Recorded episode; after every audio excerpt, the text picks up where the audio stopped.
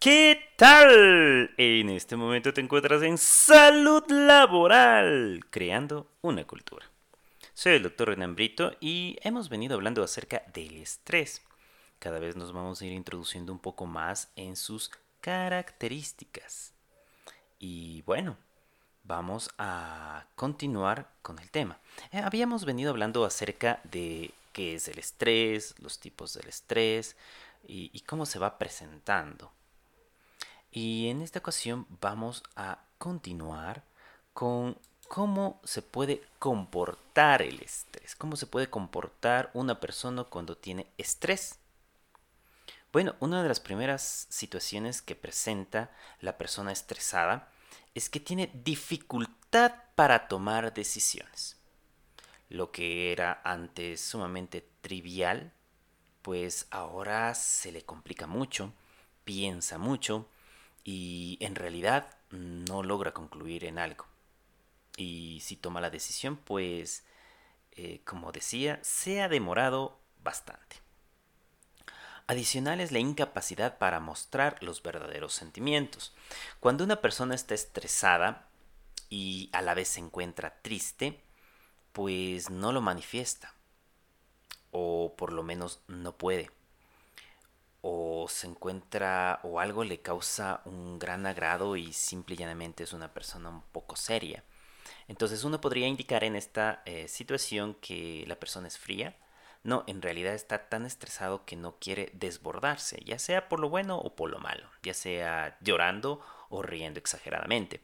Entonces tiene esta incapacidad para mostrar los verdaderos sentimientos. También tiene problemas de concentración normalmente en el medio laboral, básicamente lo que estamos hablando es que las personas pueden em, tomar una eh, actividad que tranquilamente la terminaban, digamos, en 30 minutos, una hora, y ahora puede llevarles dos o tres horas. Esto es porque no se concentran y tienden a, distribuir la, la la atención en diferentes actividades y al final no hacen ninguna. Otro inconveniente que presentan las personas o cómo se comportan las personas con estrés es que evitan situaciones difíciles.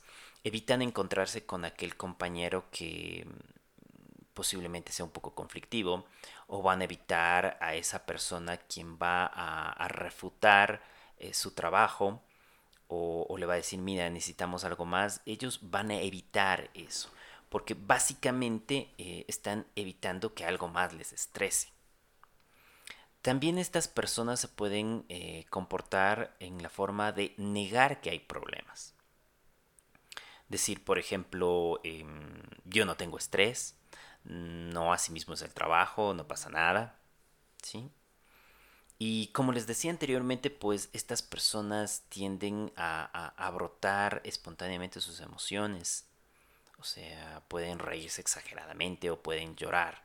Tienen un llanto eh, frecuente y fácil. También hay cambios en los hábitos alimenticios.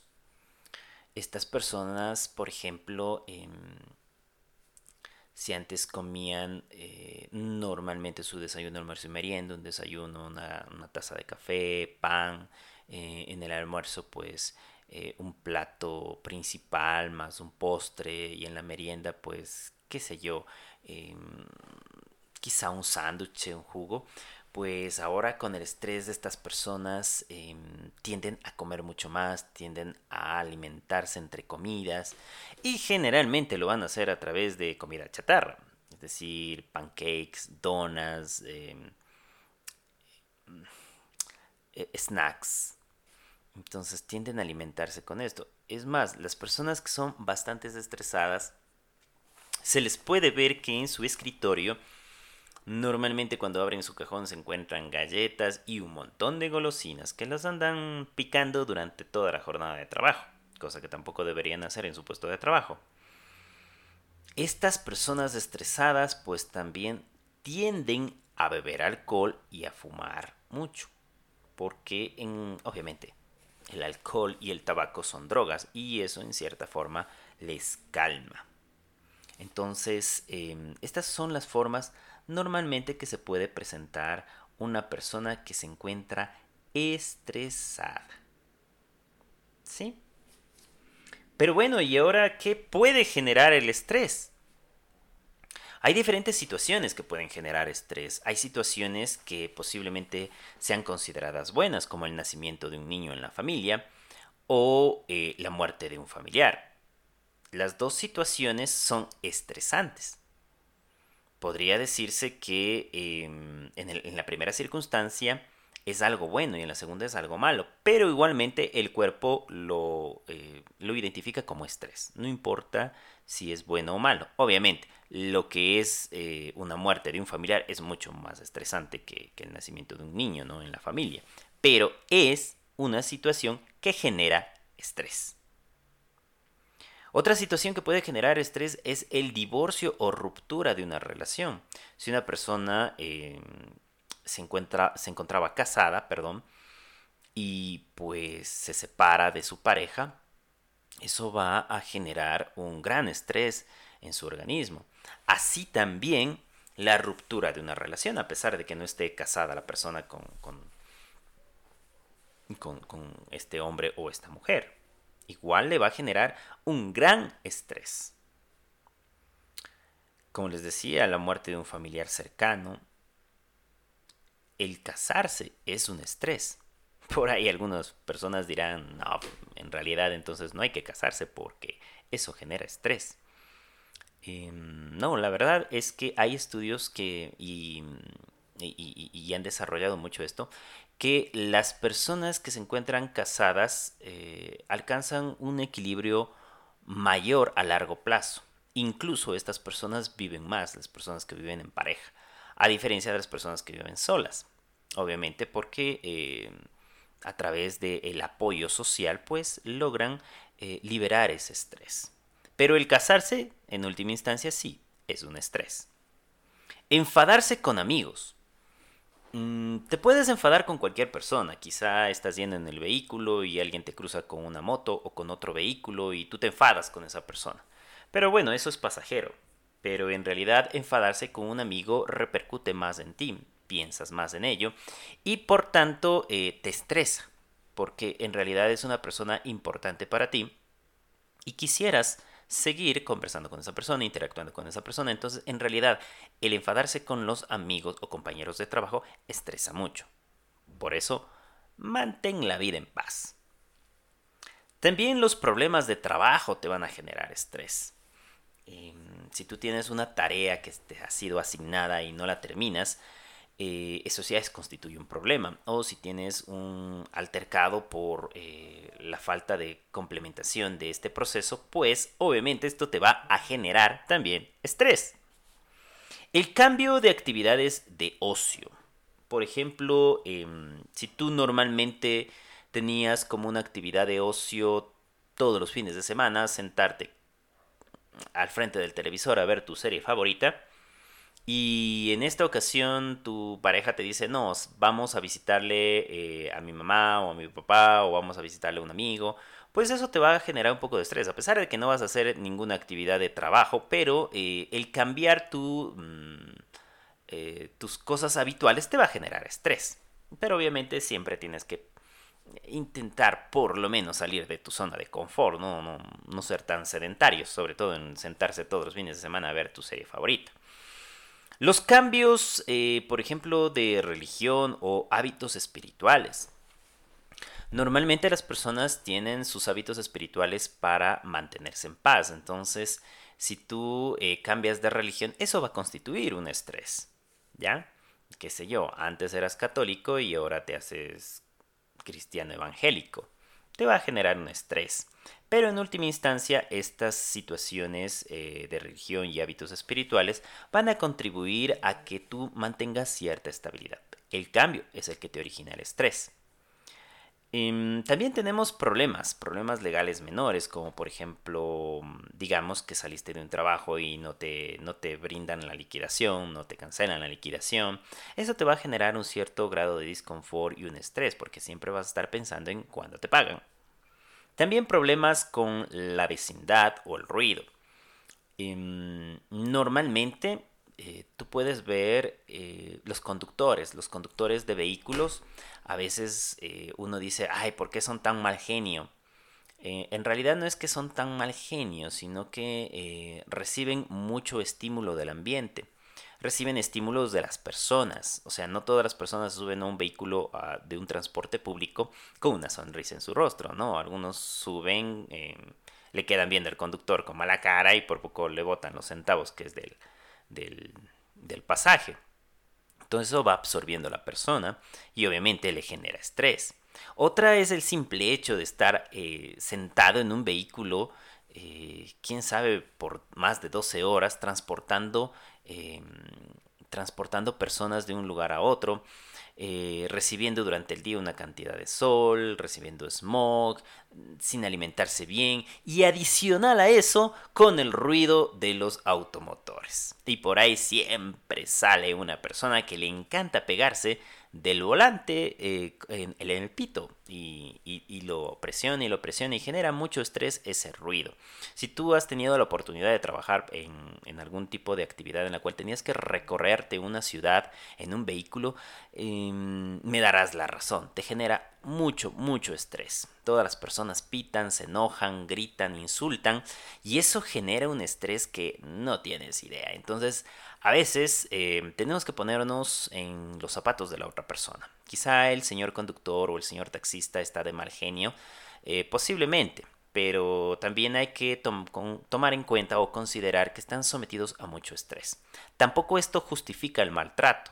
O sea, si una persona trata mal a un usuario, ya sea un conductor de un vehículo eh, de transporte público o un taxi, pues eso está mal. Y eso a nivel de cualquier sociedad debe ser eh, eliminado porque todas las personas requieren ser atendidas con cariño. ¿sí? Las reuniones familiares, pasar unas vacaciones.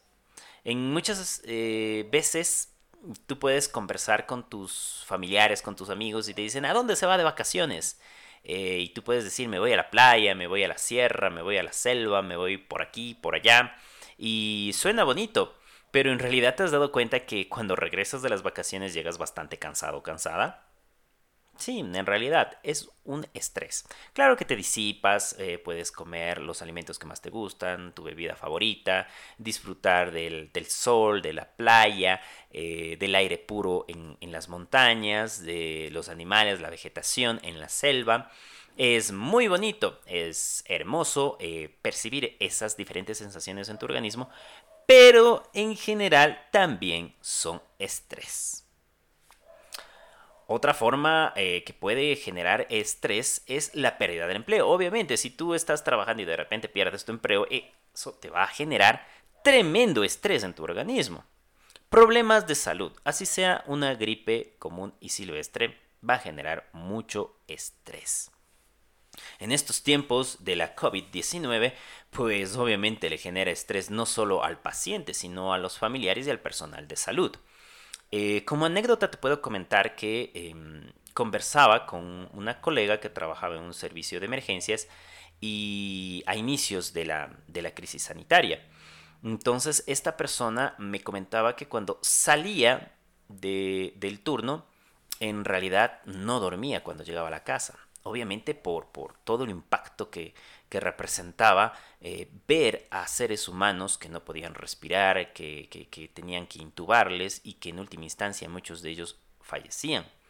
Entonces eso generaba una, una, retroalimentación negativa hacia esta persona, esta, esta doctora, y no, no, no podía conciliar el sueño.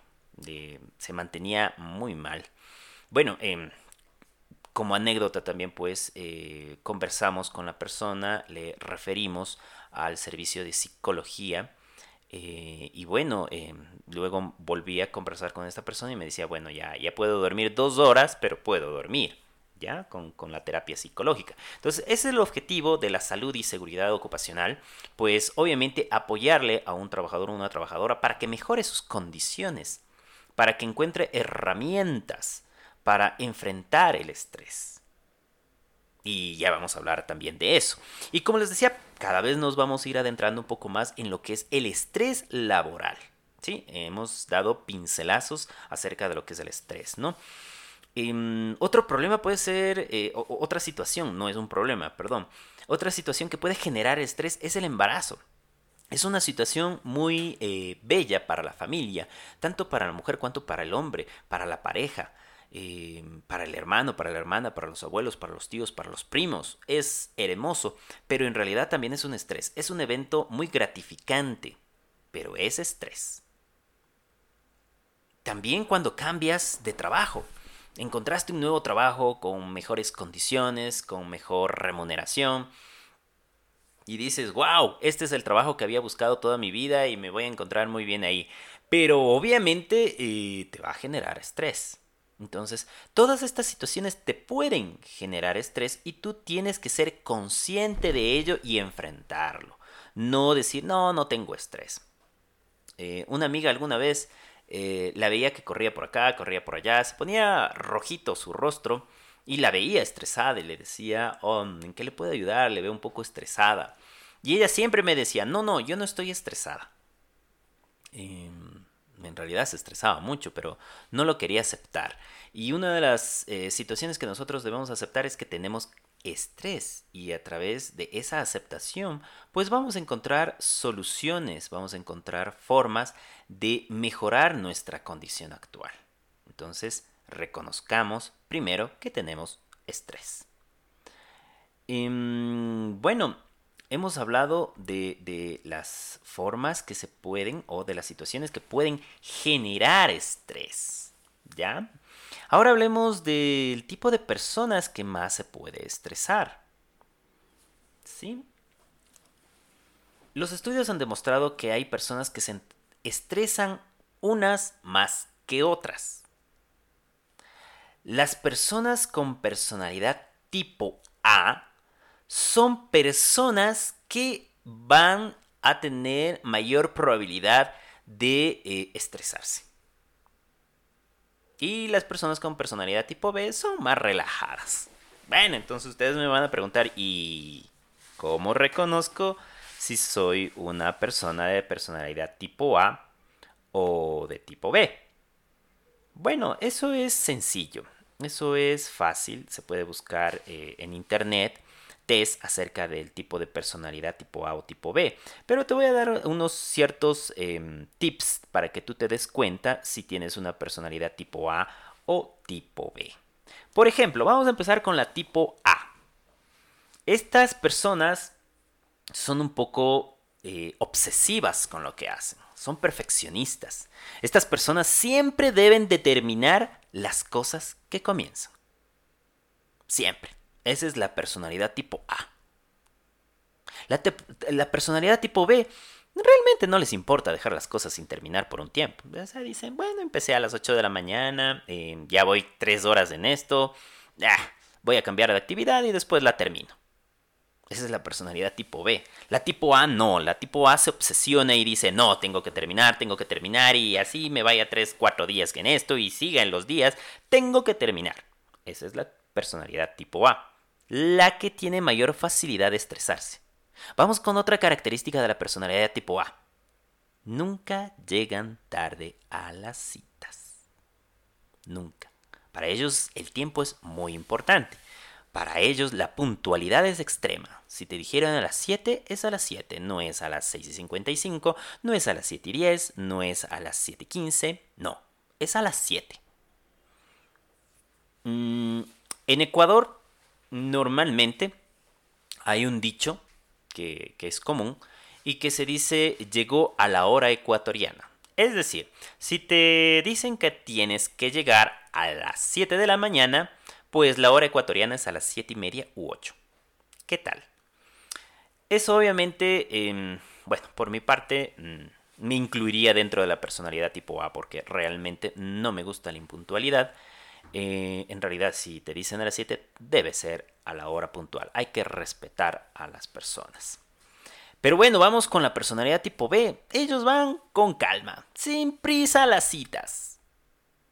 Ya, si te dijeron a las 7, pues ellos ya mismo llego. serán 7 y 15, no, ya mismo estoy. No se estresan. Otra característica de la personalidad tipo A, no son capaces de escuchar a otras personas, interrumpen, terminan las frases del, inter, del interlocutor. Estas personas em, son vehementes, estas personas les estás diciendo algo y si por buena o mala suerte tú hablas lento, pues te están apurando. Tú empiezas y dices, bueno, el día de hoy vamos a ver, pero ¿qué, vamos a ver? ¿Qué vamos a ver? Eh, vamos a ver la actividad que tenemos que hacer en el área 1, en el área 2, ¿qué, qué, vamos a hacer? Eh, sí, sí, estoy pensando, a ver, disculpen, ya, ya, le, ya le digo. Em, a ver, podríamos empezar con Julanito o Fulanita. Eh, ya, ya, pero ¿qué, le parece si yo voy voy adelantando? Son personas vehementes. Estas personas, eh, de personalidad tipo A, siempre están apuradas, siempre quieren hacer rápido las cosas. Eh, son muy competitivas. En cambio, el tipo B es relajado. Dice, ah, ya, bueno, tranquilo, no hay problema. No, no estoy compitiendo. Adicional, todos somos iguales, así que sí, puede ser otra persona que lo haga. Ojo, no son personas vagas ni perezosas, sino más relajadas. ¿sí? No se estresan mucho con eso no les gusta esperar. O sea, si hay que hacer algo, lo van a hacer rápido. No van a estar esperando a las personas. ¿Sí? Por la misma importancia que les decía que son puntuales. O sea, les gustan las cosas eh, en el punto, a la hora. No les gusta estar perdiendo el tiempo. En cambio, la personalidad tipo B nunca tiene prisa. Es típico ese compañero que tú conociste en la escuela, en el colegio o en la universidad, en la cual le decías, em, ¿sabes qué? Tenemos que realizar un trabajo eh, el día de mañana. Ah, ya, claro. ¿A qué hora? A las 10. Ya, chévere, no, no, no hay problema. Entonces llegaba todo muy campante, como a las 10 y cuarto, decir, hola, 10 y media, ¿qué tal? ¿En qué les puedo ayudar? Mm, pero llegas atrasado, sí, pero no te estreses. Ah, ya, bueno. A ver, ¿tengo que hacer esto? Sí. Y se ponía a hacer y te entregaba la parte que le tocaba, ¿no? Pero lo hacía tan relajadamente. Siempre están muy ocupadas estas personas de la personalidad tipo A. O sea, si no están haciendo la actividad A, están haciendo la actividad B. Si no están haciendo la actividad B, están haciendo la actividad C. Si no, la D, la E, la F. Y siempre terminan una actividad y van a otra terminan otra y van a otra y van a otra y así sucesivamente. Siempre están, podríamos decir, con las manos ocupadas. En cambio, la personalidad tipo B nunca tiene prisa. Incluso cuando están ocupadas pueden esperar con calma. La personalidad tipo A intenta hacer más de una cosa a la vez. La personalidad tipo B hace una por una. Es más, Normalmente si tú estás em, en una fase en la cual quieres disminuir el estrés, tienes que ir tomando ciertas condiciones o ciertas características de la personalidad tipo B para que vayas mejorando. Ya, hablaremos más adelante de estas situaciones, em, de recomendaciones que tú debes tomar en cuenta para, eh, si estás en personalidad tipo A, irte saliendo un poquito de eso y ponerte en la personalidad tipo B. Como les decía, la personalidad tipo A, todo lo quieren perfecto. Todo, absolutamente todo. Eh, la personalidad tipo B, lo único que le importa es entregar la actividad. No tiene que ser perfecta. ¿Sí? Mm, se llevan por, por, por un concepto mm, más o menos de un pensamiento persa en el cual se indica que solo Dios hace las cosas perfectas el resto de seres humanos vamos a hacer cosas imperfectas. Por tanto, tampoco se estresan por esta situación. Los individuos que tienen personalidad tipo A hablan aceleradamente, perdón, mientras que el tipo B es más pausado, más tranquilo, em, utiliza su tiempo para hablar, no se estresa nuevamente. Hacen las cosas con suma calma. Entonces, son situaciones que tú puedes em, ir viendo si perteneces a la personalidad tipo A o tipo B. Y con eso te puedes ir dando cuenta eh, si vas a tener mayor predisposición a ser una persona estresada o ser una persona relajada. Bueno, entonces hemos venido hablando acerca de cómo se comporta una persona frente al estrés. Hemos hablado acerca de los tipos de personalidad, tipo de personalidad tipo A y tipo B. Y eso es muy importante que tú lo tomas en cuenta. Y como te decía, pues puedes buscarlo en internet. Soy el doctor Renan Brito. En este momento te encuentras en Salud Laboral, creando una cultura. Búscame en las diferentes redes sociales y continuaremos hablando del estrés, que es un tema muy interesante y extenso. Muchas gracias y buenas noches, buenas tardes o buenos días según a la hora que me escuches. Bye.